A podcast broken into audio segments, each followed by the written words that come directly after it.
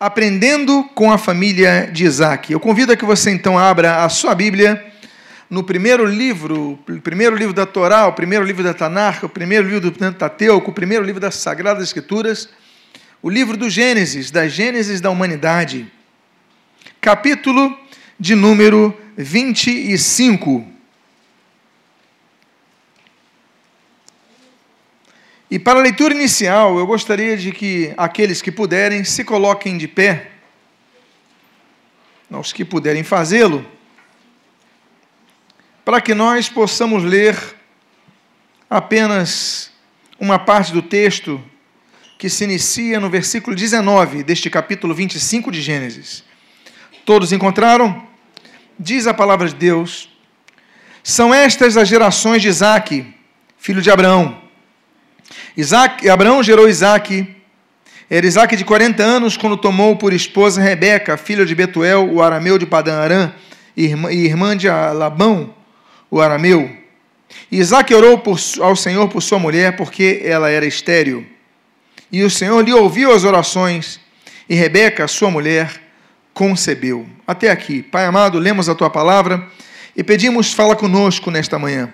E o que nós pedimos, nós o fazemos agradecidos em nome de Jesus. Amém. E amém. Os irmãos podem tomar os vossos assentos.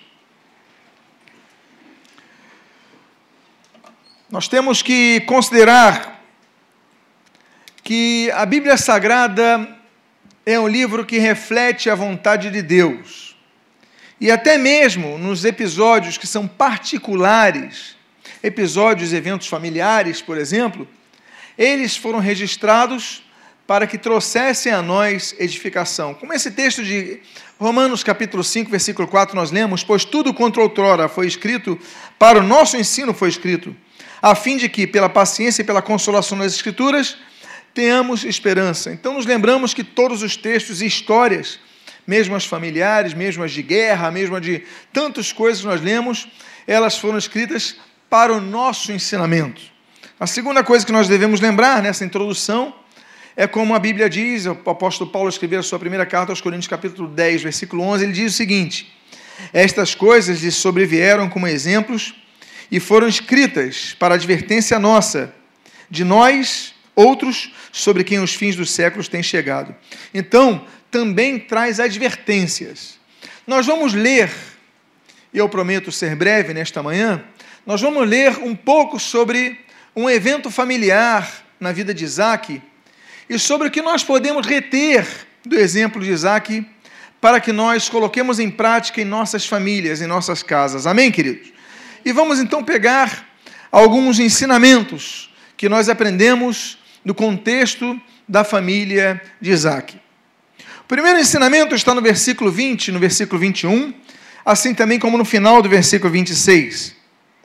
A Bíblia diz o seguinte: era Isaac de 40 anos, quando tomou por esposa Rebeca, filha de Betuel, o arameu de Padanarã, e irmã de Labão, o arameu. Isaac orou ao Senhor por sua mulher, porque ela era estéril. E o Senhor lhe ouviu as orações, e Rebeca, sua mulher, concebeu. Era Isaac de 60 anos, quando Rebeca lhe os deu à luz. Tem alguma coisa que aparentemente está errada nesse texto. Ora, o que, que aparentemente está errado nesse texto? Que Deus ouviu a oração de Isaac. Tem algum erro nisso? O que, que nos chama a atenção nós começamos a aprender? Que Isaac, ele se casa com Rebeca. Quando ele tem quantos anos? Era solteirão. Homem de 40 anos Casem-se logo, viu? Não, não batam recorde de Isaac, não. Mas ele começa a orar pela Rebeca, para ela ter filhos, quando ele tem 40 anos. A Bíblia diz: orou ao Senhor por sua mulher, que era estéreo, e o Senhor lhe ouviu as orações. Deus ouviu as orações, quando ele tinha 40 anos. Agora, olha só o versículo 26. Era Isaac de quantos anos? 60, quando Rebeca deu a luz. Muitas vezes nós pensamos que Deus é uma maquininha de refrigerante que você coloca a nota e sai a lata geladinha, na hora. Nem todas as orações que são ouvidas imediatamente são respondidas de imediato. A Bíblia diz que ele orou quando tinha 40 anos pela esposa que era estéril. E Deus ouviu. Mas ela só concebeu 20 anos depois. A primeira coisa que nós devemos aprender, em primeiro lugar, não menosprezarmos as orações pela família. Nós aprendemos que Isaac orou pela sua esposa. Quantos maridos oram pelas suas esposas? Porque tem marido que só reclama da esposa. Se ela não fizer lasanha, ele vai reclamar. Se ela fizer lasanha, ele vai reclamar que não está crocante ou não está macia ou está fria. Se fizer lasanha todo dia, ele vai reclamar que está enjoativa a comida. Mas a pergunta é: quantos maridos oram por suas esposas e quantas esposas oram pelos seus maridos? Nós aprendemos que Isaac, ele orou pela sua esposa porque a sua esposa sofria. Não é só porque ele queria ter filho, não é só por causa da geração de, de Abraão. A sua esposa era estéril mas ele orou pela cura daquela mulher que ele amava. Ele orou para que Deus a fizesse é, conceber. Só que a resposta demorou 20 anos. Nós aprendemos que nós devemos perseverar por nossas orações familiares. Porque nem toda resposta de oração acontece de imediato. Nós temos falado que Deus pode responder de três formas as orações. Deus pode responder sim e imediatamente, inclusive, como foi o caso de no Monte Carmelo, Elias. Ele orou, ele levantou aquele, aquelas doze pedras no Monte Carmelo, orou e desceu o fogo do céu. De imediato, Deus respondeu sim, e de imediato. Deus pode responder não. Deus pode responder não, como no caso do filho de Davi, do relacionamento adúltero dele com Batseba, quando a Bíblia diz então que a criança ficou enferma, ele orou: Deus, preserva o meu filho. E Deus simplesmente não atendeu a oração dele. Deus pode não atender a nossa oração? Pode, ele é Deus. Como foi cantado no corinho de hoje. Aliás, um dos corinhos mais bíblicos que eu conheço é esse: Deus é Deus. Porque tem gente que trata Deus como se ele fosse obrigado a responder nossas orações, se Deus não quiser. Se Deus não quiser intervir. O homem faz tantas coisas que Deus intervém. E nós louvamos a Deus. Mas se Deus decidir não intervir, ele deixa de ser Deus? E se ele decidir não curar uma pessoa, ele deixa de ser Deus? Nós temos o nosso corpo, nós temos debilidade no nosso corpo. As nossas células envelhecem, nossas células dão problema.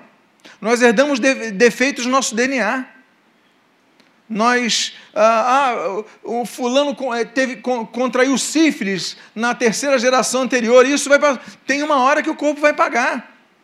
Agora, Deus pode intervir, curar? Pode. Mas se Deus não intervir e a pessoa morrer, ele deixou de ser Deus? Não. Simplesmente ele decidiu não intervir. Deus nem sempre vai intervir. É uma ilusão que muito crente cria. Deus pode decidir não intervir. Agora, Deus pode intervir e Deus pode intervir, mas não na hora que nós queremos. Ele orou com 40 anos, Deus ouviu a oração dele, mas Deus só respondeu 20 anos depois. Por quê? Não sei. A Bíblia também não diz. Mas o fato é que o que nós devemos aprender com ele é que nós devemos orar e perseverar em oração pela vitória de nossos, da nossa família. Olha, eu oro pela minha esposa e pelos meus filhos. É todo momento que eu oro por eles. A gente ora pelos nossos filhos. Porque é nossa função. Porque tem coisas que chega um momento que os pais não podem fazer mais nada pelos seus filhos. Seus filhos vão tomar decisões próprias. Seus filhos vão definir os seus futuros. Tem uma hora, passa a infância, você começa a ter um poder sobre seus filhos que você detinha. Mas uma coisa nós podemos fazer: pedir a Deus para operar.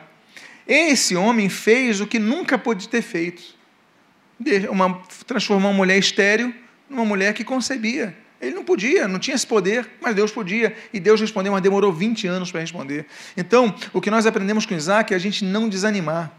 Porque Deus ouviu, mas atendeu 20 anos depois. E nós não vemos ele caindo na fé em 20 anos porque Deus demorou a responder. Então continue, continue orando pelos seus familiares. Continue orando pelo seu marido. Continue orando pela sua esposa. Continue orando pelos seus filhos. Ah, meu filho está rebelde. Ah, meu filho isso, meu filho está andando com mais companhias. Ora por ele.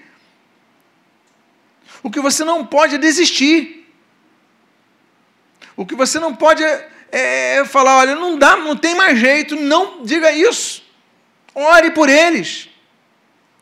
Porque Deus pode demorar, mas Deus ouviu a oração. O que eu amo nesse texto é Deus ouviu a oração. O Senhor lhe ouviu as orações. E Rebeca, sua mulher, concebeu 20 anos, mas Deus ouviu. Então diga para a pessoa que está do seu lado: não desista de orar pelos seus familiares. Não desista, não desista, não desista, não desista, não desistas. Por quê? Não desista porque vai chegar a hora que vai acontecer. Amém, queridos? Não esmoreça. No final desse culto, nós vamos orar pelos nossos cônjuges, nós vamos orar. Nós vamos orar pelos nossos pelos nossos parentes, nós vamos orar pelos nossos filhos. No final desse culto, nós vamos fazer um clamor pelas famílias. Amém? A Bíblia nos ensina um segundo ponto que nós devemos aprender para nossas famílias com a família de Isaac. Qual é a primeira coisa que nós aprendemos com a família de Isaac? Não desistirmos de orar pelos nossos parentes. A segunda coisa que nós aprendemos com a família de Isaac é que não devemos permitir que haja rivalidade dentro da família. Marido, mulher, filhos têm que estar unidos. A Bíblia diz assim: no versículo 22 do capítulo 25, quanto à gravidez de gêmeos da Rebeca. Diz assim: Os filhos lutavam no ventre dela. Então disse: Se é assim, porque vivo eu? E consultou ao Senhor. A Bíblia diz que os irmãos já brigavam dentro do ventre. Olha, se já é comum que irmãos briguem fora do ventre, esses começaram cedo. Se eu perguntar aqui quantos aqui tem mais de um filho e já viu os dois brigando, olha, eu acho que a maioria. Só Jesus, né, irmã? Esses daqui é são piores, porque eles brigam já no ventre, nem nasceram, já estão brigando. Olha que situação. E ela, a mãe, sofre. Ela diz assim: se é, afim, se é assim, por que vivo eu? Então, os pais têm que lutar para que os irmãos se amem, se respeitem. São diferentes, vamos falar sobre isso. Já vamos falar sobre isso.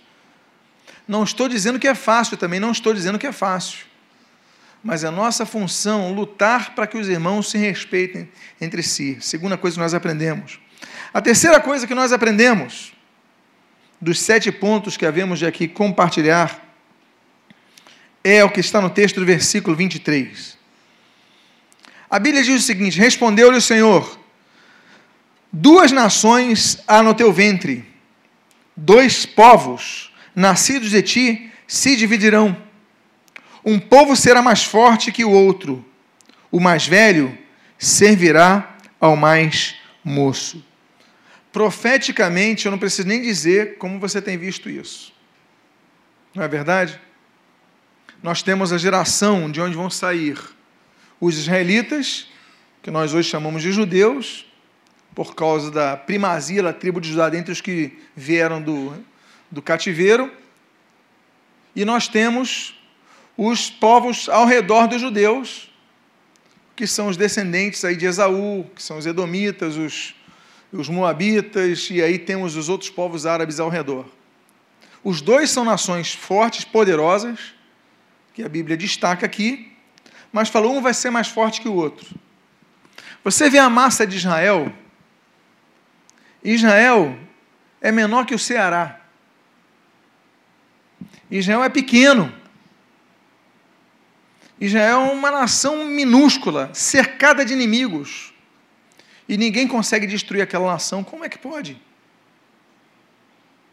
Eu lembro das guerras que Israel enfrentou, a Guerra da Independência, 1948. Foi proclamada a independência em maio, ali, 14 de maio, a ONU fala: olha, eh, da, da bandeira branca, Israel comemora dia 15 as tropas do Líbano, da Síria, da Jordânia e do Egito invadem Israel. Israel sem exército pronto. Como é que um povo desse vai sobreviver? Nós temos a guerra de 56, ali com o contexto do Suez. Abdel Nasser, que é o presidente do Egito, uma figura muito interessante na história. Então ele começa olha, vamos acabar, e, começa a invadir ali Israel. Israel, de um jeito, é atacado por um, é atacado por outro, é atacado pela Síria, Jordânia, e, e sobrevive. Nós temos a guerra de 67. Aí que Israel ocupa, de, de, de, de 56, Israel ocupa ah, toda a península do Sinai. Aí nós temos a de, de 67, que Israel ocupa a Cisjordânia, a atual Jordânia, reocupa Jerusalém com Moshe Dayan como comandante militar. E já é um país minúsculo. Nós temos a guerra do Yom Kippur. Eles estavam celebrando o máximo feriado dos judeus, que é um feriado que ninguém trabalha mesmo, é um feriado. Yom Kippur, eles param. Eles estão ali orando e de repente as forças invadem Israel. Tentam destruir Israel várias vezes, nunca conseguem. Por quê? A Bíblia já profetiza que um vai servir, não vai ter jeito, um vai ser mais forte que o outro. O que, é que nós aprendemos com a nossa família? Que nós temos que aprender o seguinte: que você, pai, você futuro pai, tem que ter a consciência que uns vão se destacar mais do que outros. Não queira que teu, todos os seus filhos sejam iguais, porque não vão ser. Uns vão ser maiores que outros. Não existe essa possibilidade. Quem tem mais do que um filho, né? Uns, vão sobressair mais, outros. Acontece na vida. Acontece. E nós devemos respeitar isso também. Os pais muitas vezes ah, valorizam mais um filho que não pode. Cada um nasceu com. Deus tem algo para cada um. E nós devemos respeitar isso. Sempre incentivando, claro, um crescer mais. Mas ali nós vemos, olha, um vai ser mais, mais forte que o outro, um vai servir o outro, no caso. E nós vemos isso. A gente vai se lembrando, inclusive, do filho desse Jacó.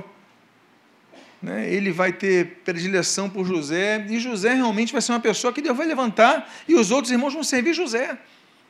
Agora, por que, que isso acontece? Não sei. O que eu entendo, o que eu elocubro, é que as pessoas são diferentes. Deus não faz ninguém igual. Nenhum irmão é exatamente igual ao outro. Tem uma diferença, até os gêmeos, univitelinos, têm diferenças. Eles podem ter hábitos semelhantes, recebendo influências dos seus pais, eles vão ter atitudes semelhantes, mas em alguma coisa, e alguns vão se destacar mais. Então nós devemos entender isso, aprendendo com a família de Isaac, esse é o propósito, porque muitas vezes nossos filhos pagam preço que os pais não compreendem a diferença entre eles. Quarto ponto que nós aprendemos é um problema muito sério em muitas famílias. A Bíblia diz no versículo 27 o seguinte: Cresceram os meninos. Esaú saiu perito caçador, homem de campo, do campo. Jacó, porém, homem pacato, habitava em tendas. Você não deve deixar de reconhecer que os filhos vão ter visões diferentes e temperamentos diferentes. Olha só, Jacó era mais pacato, gostava de ficar nas tendas, Esaú não, queria ir para a mata caçar. Quem aqui gosta, quem aqui é um pouquinho mais Esaú? Gosta mais de atividades, de. Se tivesse bang jump, eu estava vendo Esaú se lançando lá. E Jacó não, ficar lá no, no joguinho, no Xbox. Quem entende essas coisas? Deus, Ele faz as pessoas diferentes, mesmo na mesma família. Nós devemos entender que para a família estar coesa, unida, nós devemos entender que os filhos saem diferentes. Eu tenho três filhos, eles têm formatos diferentes. Eu amo os três da mesma forma, mas os três são diferentes. E nós, pais, devemos entender isso. Amém, queridos? Outro ponto que nós devemos entender: Um quinto ponto que nós devemos entender. A Bíblia diz no versículo 28: Isaac amava a Esaú porque se saboreava de sua caça. Rebeca, porém, amava Jacó. Jamais permita parcialidade na sua família. vou repetir. Jamais permita a parcialidade na sua família. Muitos problemas que pessoas trazem para a vida é pelo sentimento de deferência que o pai tinha por outro filho. Você, às vezes, nunca não ouviu isso dos pais, mas você sentia. A Bíblia diz que Isaac foi um homem, olha, com grande capacidade, tem, temos muito a pregar sobre excelentes atitudes de fé de Isaac. Olha que homem de fé, que homem de visão, que homem próspero, prosperava em Gerar, onde ele cavava. Mas ele tinha um defeito. Ele e ela. A Bíblia coloca que os dois erraram na mesma moeda, só que duas faces diferentes. O Isaac era interesseiro. Por quê? Gostava de uma picanha e quem trazia a picanha para casa era Esaú. Não é esse que diz, olha, Isaac amava Esaú porque se saboreava de sua caça. O homem interesseiro, né? Isaac é aquele cara que você ganha pela barriga, pelo prato. Esaú trazia aquela, pai, trouxe uma comida para o senhor, oh, meu filho amado, você é o meu preferido. Então ele amava Esaú, porque Jacó não trazia. Jacó, inclusive, tinha uma mão forte. Não é isso como a gente vai ver em outros textos. Né? Ele negocia, negocia até com Deus. Jacó, mas Esaú não, Esaú é mais liberal, Esaú trazia a caça, dava para o pai, o pai amava isso. Mas Rebeca, a Bíblia diz, amava Jacó. Cada um amava mais um filho. Então nós temos nessa família uma família dividida. Ela já começa dividida na briga dos dois do ventre. Deus confirma que os temperamentos são diferentes Deus confirma que o futuro deles vai ter diferença, vai ter diferença entre o futuro dos dois. Vão ser duas nações e elas vão ser diferentes, uma vai servir a outra, uma vai estar é, com menos força do que a outra. E aqui nós vemos um pouco. Por que, que Deus falou que isso ia acontecer? Possivelmente, nós podemos elocubrar, que é por causa desse problema que nós vemos aqui. Porque os pais vão demonstrando mais sentimento por determinados filhos. E aí, o que acontece com os filhos? Eles vão criando rivalidades. Nós temos uma casa dividida. Nós aprendemos com Isaac que os pais não podem, em primeiro lugar, não podem amar mais um filho que o outro, tem que amar os três iguais. Não pode. Agora, se isso acontecer pela fraqueza ou imaturidade de nossa alma, jamais demonstrar isso jamais demonstrar. Porque tem muito problema psicológico que é oriundo de, dessa questão de predileção familiar. Amém, queridos? Outro ponto que nós devemos considerar, que é o penúltimo ponto do que nós aprendemos com a família de Isaac. Você pode me lembrar até agora o que nós aprendemos com a família de Isaac? Quem pode me lembrar o primeiro ponto? nós devemos perseverar em oração, temos que orar pelos nossos parentes. Segundo ponto, não podemos permitir rivalidade. Terceiro ponto. Oi? Entender que uns vão se destacar mais que outros. Então, nem todo projeto que você vai ter vai se cumprir nos teus filhos, porque tem isso. Quarto ponto tem temperamentos diferentes. Quinto ponto. Nunca permita parcialidade na sua família. Sexto ponto, nós lemos no versículo 29 ao 33 o seguinte. É um texto um pouco mais longo, mas vamos lá. Tinha Jacó feito um cozinhado. Quando esmurecido, veio do campo Esaú e lhe disse: Peço-te que me deixes comer um pouco deste cozinhado, desse cozinhado vermelho, porque estou esmorecido. Daí chamar-se Edom. Edom é vermelho. É, significa vermelho. Disse Jacó: Vende-me primeiro o teu direito de primogenitura. Ele respondeu: Estou pronto a morrer. De que me adianta o direito de primogenitura? Então disse Jacó: Jura-me primeiro. Ele jurou e vendeu o seu direito de primogenitura a Jacó. Nós aprendemos o seguinte: jamais tire proveito da fraqueza dos seus irmãos ou dos seus pais, etc. e tal. Jamais tire fraqueza. Jamais se aproveite da fraqueza de um. Porque tem gente que se aproveita da fraqueza do outro. Esaú estava com fome. Jacó tinha cozinhado. Esaú, poxa, me dá uma comida. O que, que custava? Tu vê que o Jacó é um sujeito complicado. Com todo respeito a Jacó, tá, gente? Nós temos muito a aprender com Jacó. Mas peraí, o cara vai, o irmão está com fome. Jacó vai vender a comida para o irmão? Você faria isso, seu irmão? Peraí, não precisa responder não, por favor, tá, gente? Senão eu vou ficar aqui escandalizado. Mas olha, eu creio que pelo menos a maioria não venderia a comida se seu irmão pedisse. Mas Jacó, ele se aproveitou da fraqueza do irmão. O irmão está com fome, está debilitado. Talvez fosse um dia ruim de caça, não conseguiu caçar nada, está cansado. Só que os dois são gêmeos, mas Esaú saiu primeiro da barriga. E quando ele sai primeiro, ele ganha o direito da primogenitura, que era um direito que dava acesso às bênçãos e também às questões materiais. A gente não considera, mas tem dinheiro envolvido. Tá bom, gente? A primeira, os pais morrem, quem vai administrar e decidir sobre o, o rumo é, vai ser o primogênito. Então tem dinheiro envolvido. Não é só a bênção que ele vai receber, mas é dinheiro também. Jacó, você está com fome? Estou, estou morrendo de fome, estou preciso, estou quase desmaiando. Então faz o seguinte: me dá o teu direito à primogenitura. Aí Esaú fala: brincadeira, esse cara. Você está falando sério, Jacó? Tá, não está Bíblia, não, tá, gente? Você está falando sério, Jacó? Estou falando sério. Peraí, eu sou teu irmão, tu não vai me dar comida, eu estou com fome, estou quase desmaiando aqui, não.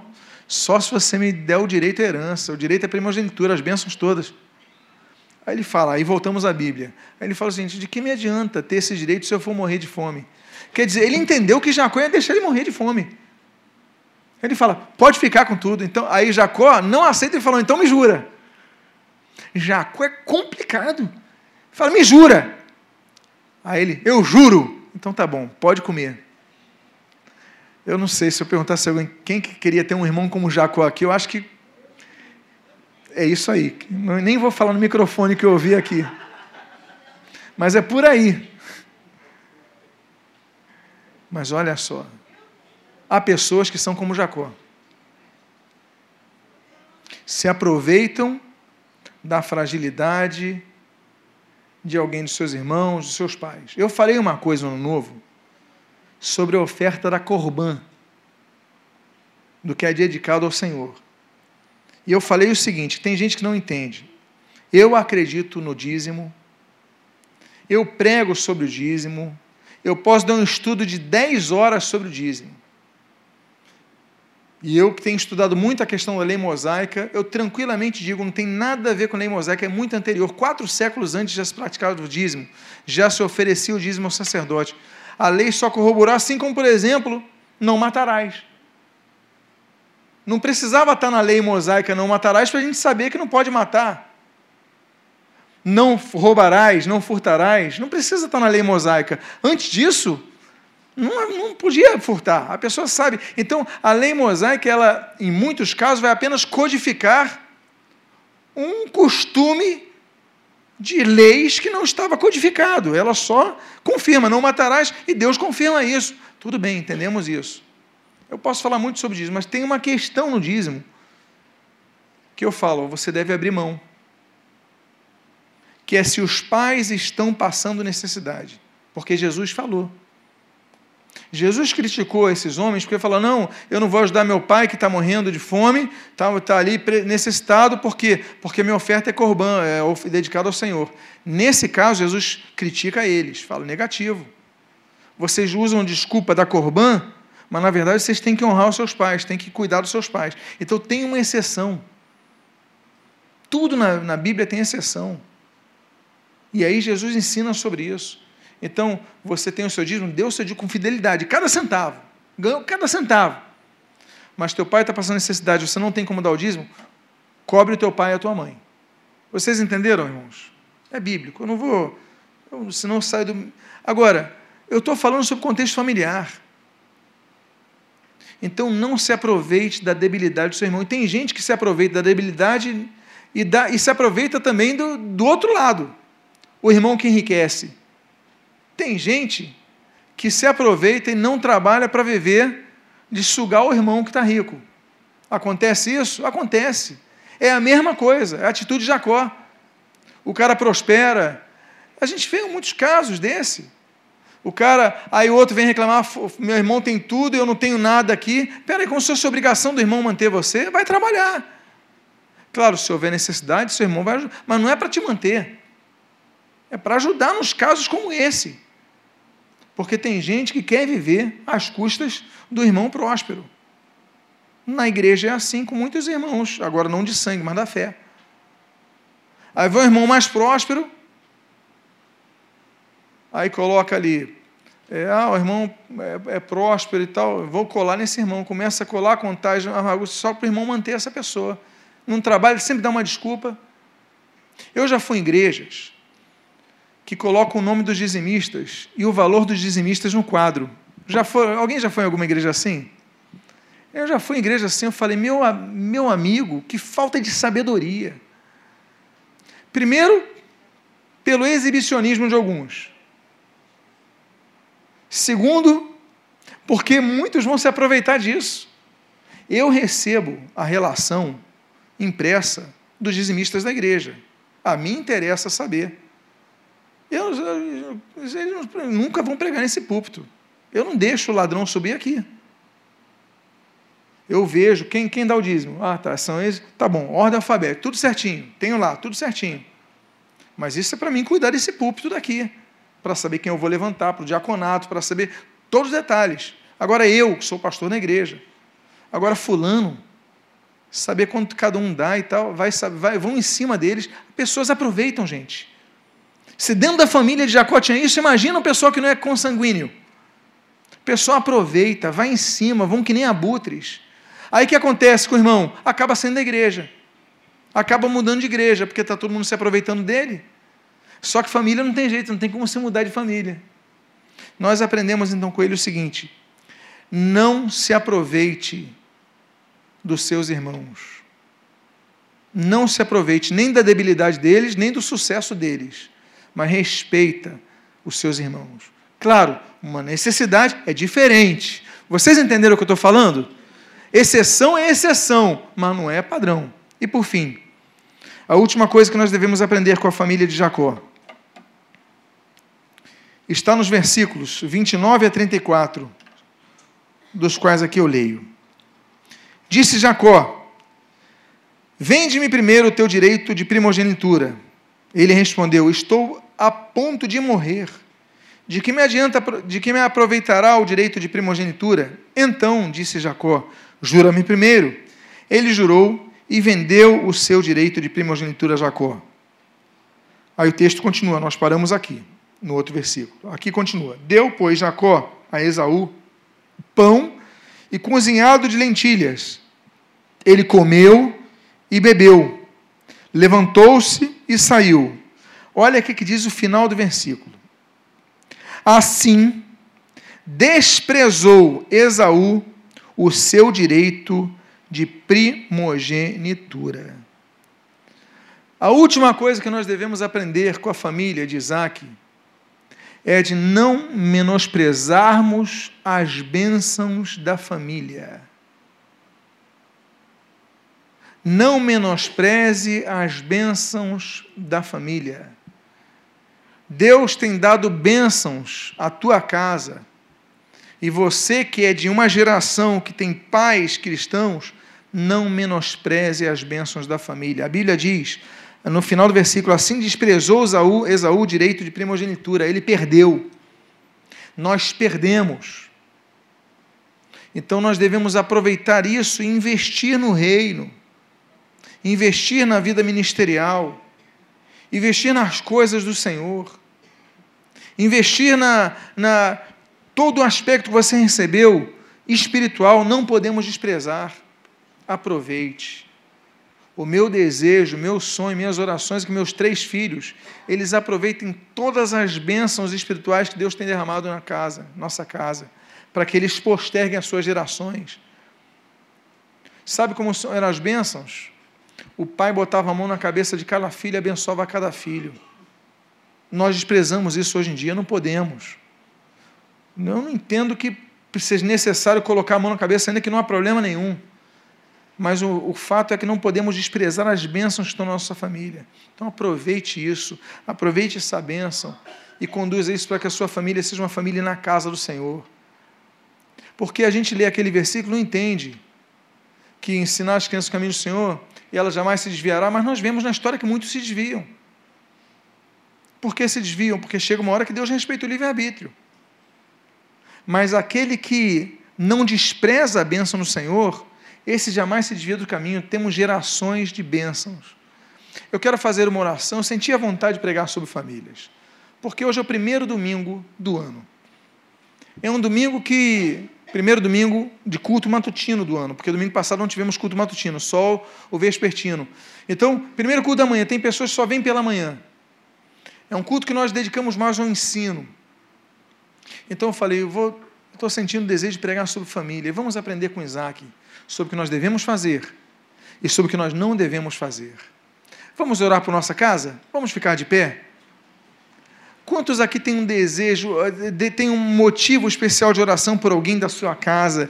Tem uma situação especial de oração? Se você é uma dessas pessoas, ainda de olhos fechados aí no, no teu local, coloque a mão no seu coração. Vamos orar por essas pessoas agora. Pai amado, esse é um ano que nós iniciamos pedindo a tua bênção sobre a nossa casa.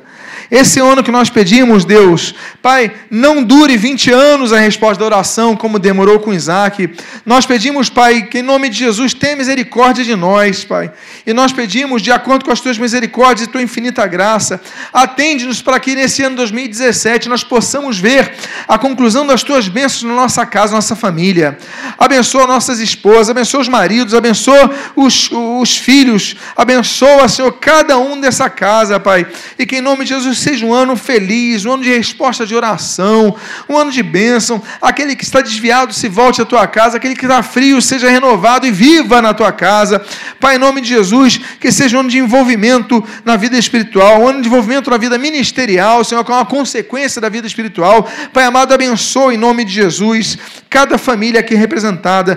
Nós dedicamos esse primeiro culto de 2017 na parte da manhã para as famílias, porque nós queremos orar pelas famílias. As famílias são tão atacadas pelas redes de televisão. Pai amado, com essa ditadura do homossexualismo, Pai, tem misericórdia de nossa nação, Pai. As pessoas têm perseguido aqueles que lutam pela família tradicional, a família bíblica. Pai amado, tem misericórdia e preserva a família brasileira. Pai amado, preserva também de maneira específica a nossa casa. Que cada pai, que cada mãe assuma a sua responsabilidade de educar os filhos no caminho do Senhor e que os filhos não desprezem as bênçãos de teus, seus pais, Pai. Que em nome de Jesus venha abençoar a nossa casa. E o que nós pedimos, Pai, as tuas bênçãos sobre nós, nós pedimos a tua graça sobre nós, nós te agradecemos em nome de Jesus. Amém e amém.